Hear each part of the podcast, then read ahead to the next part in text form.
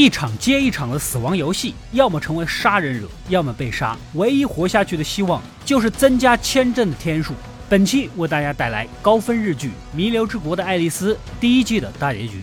在上一期里，海滨的老大帽将惨死，掌握军火武器的武斗派老大肌肉哥自然成了新领袖。而作为帮派骨干的银发哥，靠着出卖男主有希，搞到了全部的扑克牌。没想到还没开始高兴，整个海滨变成了新的游戏会场。这次的难度是红心十，也就是考验人心的游戏当中最难的一关。在场的所有人都被强制参加，在两个小时以内找出杀害少女小花的女巫，并扔进火堆。如若不然，所有人都得死。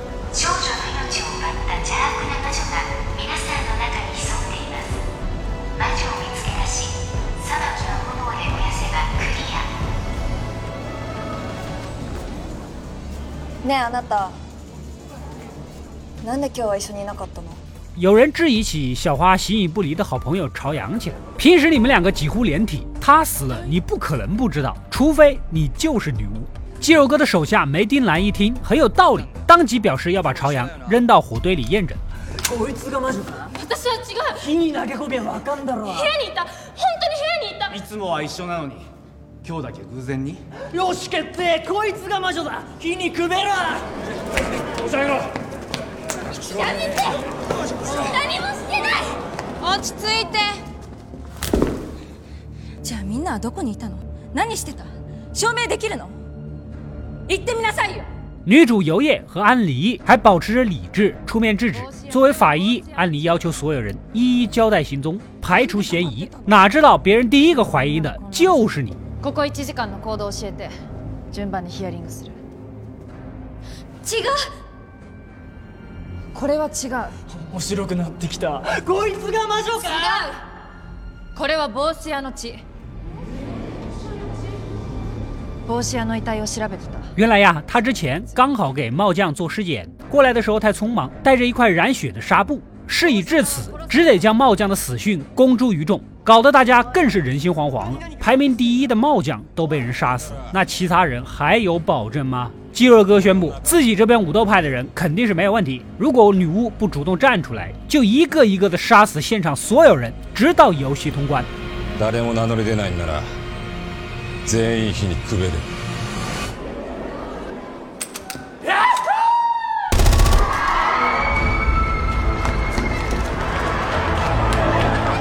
手下的梅丁兰和纹身男立刻响应，但也有几个自己人不愿意乱杀，结果就是就地正法。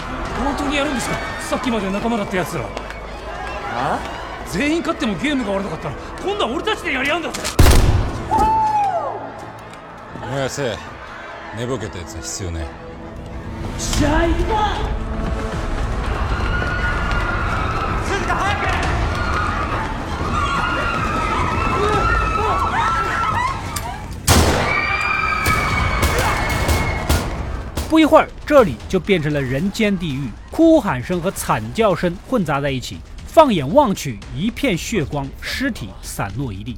女主带着几个人兵分两路去救男主有希。从武斗派的成员嘴中得知了他被关的楼层。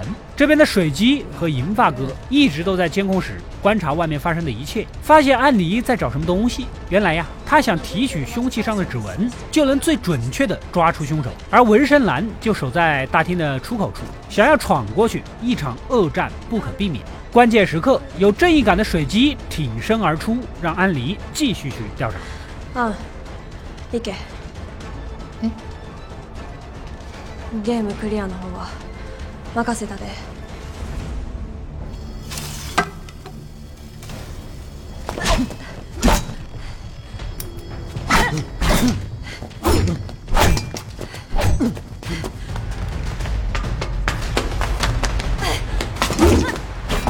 水姬的身手了得，轻轻松松避开几次攻击。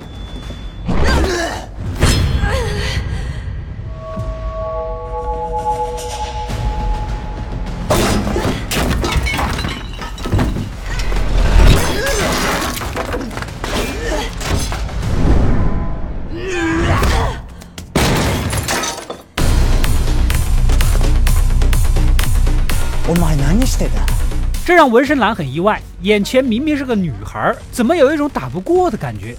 其实啊，水姬以前是个男孩子，家里还是开武馆的，就叫水姬馆。从小接受了父亲严格的武术训练，期待着子承父业。然而他骨子里希望当一个女孩，父子俩因此产生了矛盾，只得离家出走。最终他还是做了变性手术。唯一放心不下的是始终支持他的母亲，而母亲得了绝症，所以他才迫切的想要回到正常的世界。纹身男的过去活得也不如意啊，整天把自己关在房间里与垃圾为伍，直到突然被放到了现在的世界里。就是这种无拘无束、肆意妄为，让他第一次感受到了自己还活着。于是乎，剃头纹身成了嗜血的野兽。不过，真正的勇者就是那些看清了生活的真相之后，依然热爱生活的人。水姬虽然有着痛苦的过去，可他愿意面对，更希望能回归原来的世界。两人之间的战斗从一开始就注定了结局，水姬完胜。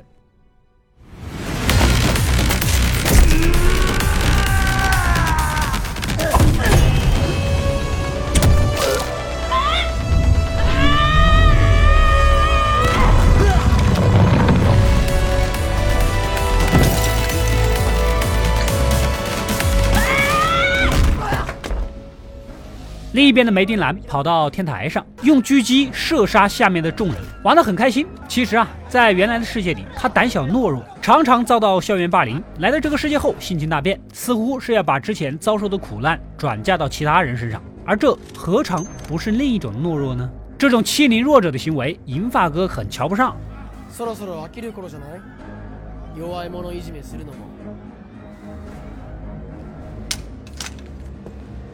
ちょうどいい。ここで決着つけようじゃねえか。ゲームが開始されてから主電源が変わった。は我々の使っているジェネレーターからの電気からホテルの主電源に。其实啊，银发哥的初衷就是想破解游戏。海滨原本是一个大酒店，由于资源短缺，之前的供电设备无法使用，所以茂将等人又搞了个小型发电机给海滨供电，仅能保证日常照明而已。可现在小型的发电机啊，根本供应不了游戏开始后的需求，所以肯定是被人切换过的。切换设备就必须要进到酒店的地下室，而能拿到钥匙进入地下室的只有他们这几个负责人。所以根据他的分析，女巫就藏在。负责人的里面杀光所有负责人，就能结束游戏。梅丁兰自然成了第一个目標。だから幹部を全員殺す。まずは君から。このライフルだと至近距離じゃ当たんねえって思ってんのか。ああ。バカが。なんだよそれ。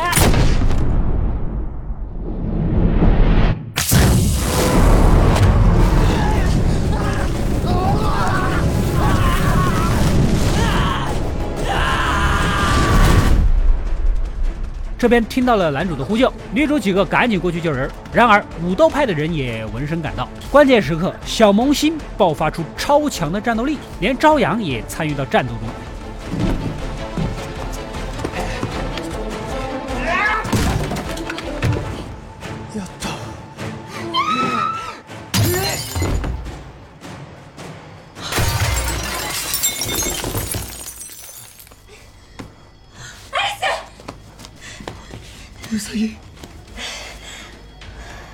三人联手把游戏给救了。此时离游戏结束还剩三十分钟，然而武斗派杀了这么多人，依然没有结束游戏。男主开动脑筋，仔细一品。红心石作为考验人性最难的一关，这种游戏只会让所有人无比痛苦之后才有可能通过。可如果女巫是武斗派里面的人，那么相对来说武斗派就赢得太轻松了，不符合这个游戏的设定。游戏正好在帽将被杀之后，正好又是在海滨最混乱的时刻。男主冥思苦想，顿时悟出了结果。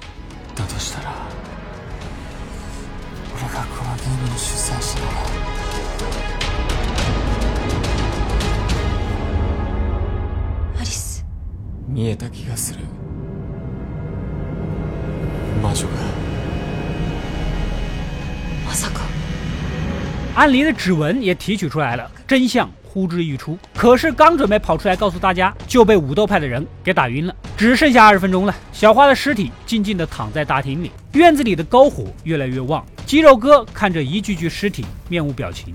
武斗派已经把剩下的幸存者们堵在了大厅的角落。肌肉哥下令杀光所有人，此时男主几个才赶到。首先，男主在事发时一直被关着，他肯定不可能杀人，所以呢，他希望肌肉哥放下屠刀，一起冷静地找出凶手。あんたが魔女じゃないなら、俺を殺す必要はない。俺と協力して魔女を探そう。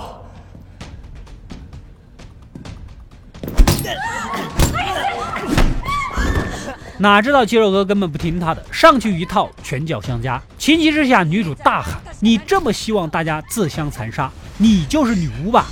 好像也有点道理。大家不约而同的看向肌肉哥，没想到他干脆直接承认了。ああ俺が魔女だ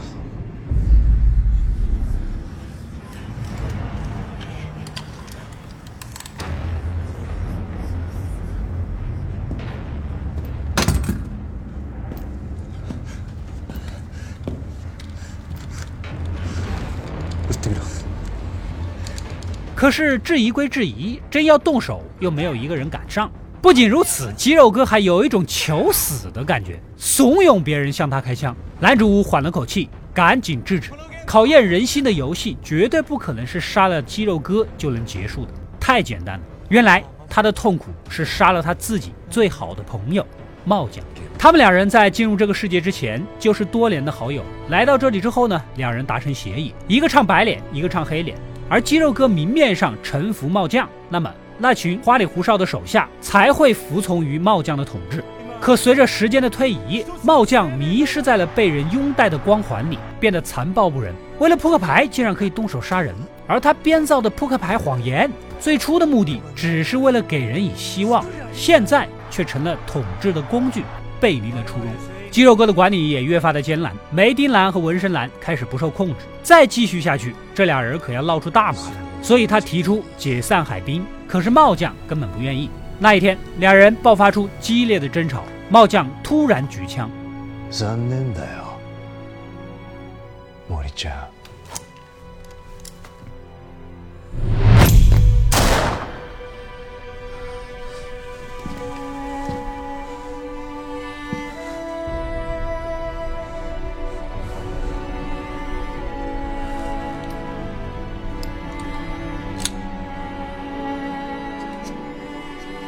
为了自保，肌肉哥还击，这才是导致帽将死亡的真正原因。后来才发现呢，帽将的枪里根本就没有子弹。帽将从来都没有背叛朋友，而是自己背叛了他。事到如今，也只有悔恨了。他恨透了这个地方，这里的所有人，是他们让帽将迷失了自己。只有杀死所有人，才能为帽将报仇。这种心态被游戏管理者利用，于是乎开启了这场游戏。现在的肌肉哥一心求死的眼神，就是失去挚友才会出现的样子。俺もダチを見殺しにした人間だわかるんだよその目あんたはダチを殺したそのダチを狂わせたビーチの奴らをあんたは皆殺しにしようと思ったそのぶっ壊れた感情をゲーム主催者に利用されたんだだからハートなんだよ このゲームは这点有希自己感同身受啊，所以他绝对不可能是凶手。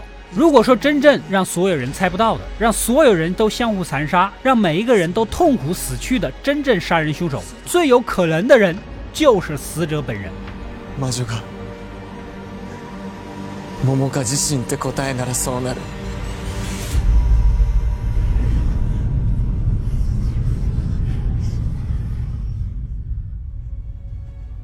俺が主催者ならこのゲームはそう作るふざけやがって魔女は俺だお前ら俺を殺してみろ可听到这里，肌肉哥不乐意了，再次挑事儿，拖延时间，要的就是众人一起陪葬。明明答案已经被破解，可还在无意义的斗争。一旁的朝阳突然有所触动，对着众人大喊：“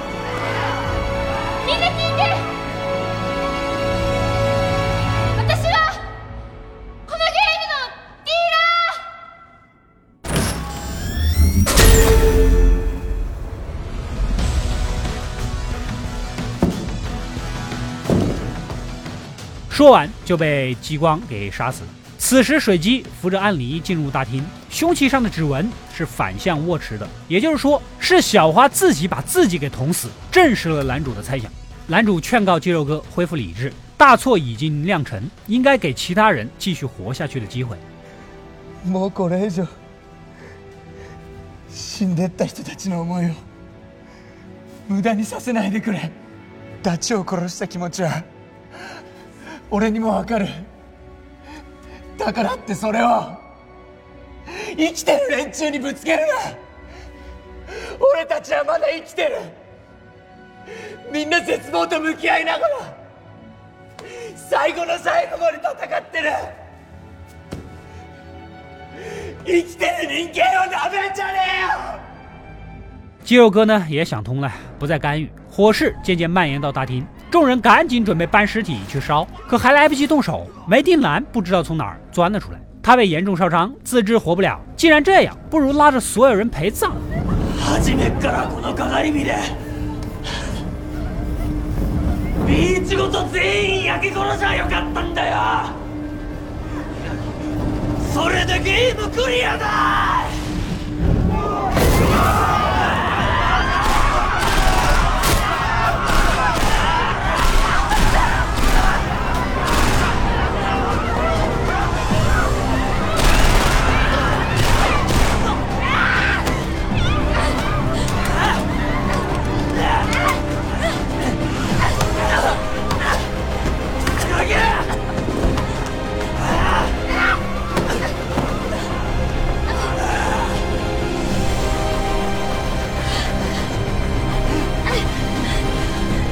就在关键时刻，肌肉哥顶着子弹冲出来，抱着梅丁兰一起扑进火海。皆殺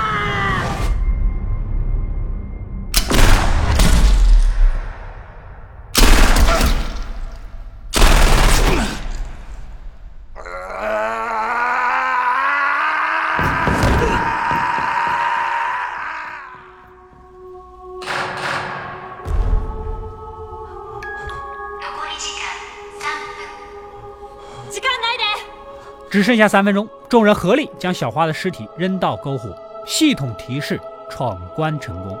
火势蔓延开来，海滨被火光包围，曾经的乌托邦也不复存在了。所有人都沉浸在悲痛当中，只有一个人还在认真的记牌，那就是银发哥了。他找到的那张红心石，现在所有的数字牌都在他手里，可什么都没有改变，他依然被困在这里。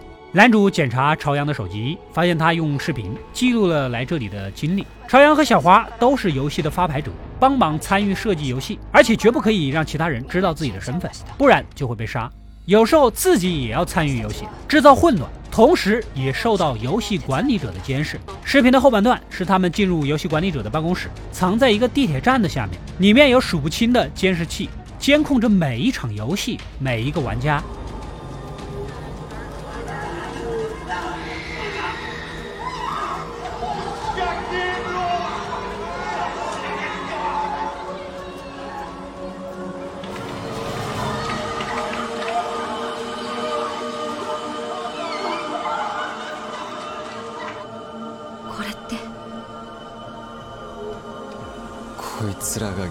ゲームの主催者显示器前坐着数名工作人员，他们忙忙碌碌的，不分昼夜的监视着这些人的一举一动，仿佛跟赛马一般，兴奋的看着这些比赛，为之呐喊、助威或是鼓掌。他们俩其实也萌生过退役，可根本身不由己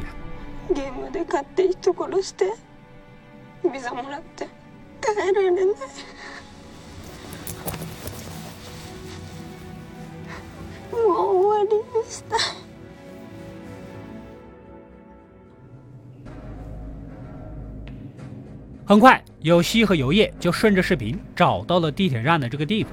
奇怪的是，门居然没有关，直接进去。眼前的一幕令人咋舌。之前那些忙碌的工作人员全部被杀死，似乎是被红外激光给击中，死状和游戏失败者的玩家一模一样。这个时候，银发哥也找了过来。原来呀，之前他得到的一张画满线条的纸，其实就是地铁的线路图。他以为能在这里找出什么线索。可没想到看到的是眼前的惨状。根据他的分析，之前的终极考验中，玩家获胜了，所以游戏的幕后设计者必须死，而且这群设计者的背后应该还有更高级别的人。さらに上がいる。上って誰なのさあね、宇宙人か神か。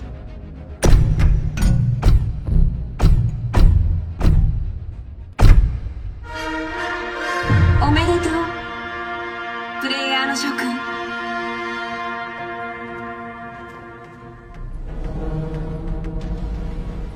突然，显示屏再次亮起，出现了一个熟人儿，这是茂将的另一个高层未来。原来呀，他就是更高一级的游戏管理者。未来得意地展示出一幅幅游戏画面，全是一些惨死的人。对于那些无辜的死者，他没有任何一丝的同情。之所以出现， 只是为了通知在座的幸存者，接下来将进行新一轮的游戏。新たなゲーム私たちと絵札をかけて戦いましょう新たなゲームもっともっとすごいゲームをたくさん用意してるからネクストステージは明日正午から開催 楽しみましょうまた戦うんだねやっとターゲットが見えてきた。而且这次的奖励将会是人头牌，把男主几个给整懵了。街道依旧荒凉，空无一人。不远处的天空烟花绽放。没过多久，一幢大楼的显示屏出现一行字：“下一阶段。” 此时天空中出现几个热气球，每一个上面都挂着一张巨大的人头牌。红心石就已经死了够多的人了，上到老 K 这个级别，估计难度呈指数增加。还有十二张人头牌，另外加上两张大小王，未来的挑战只会越来越难。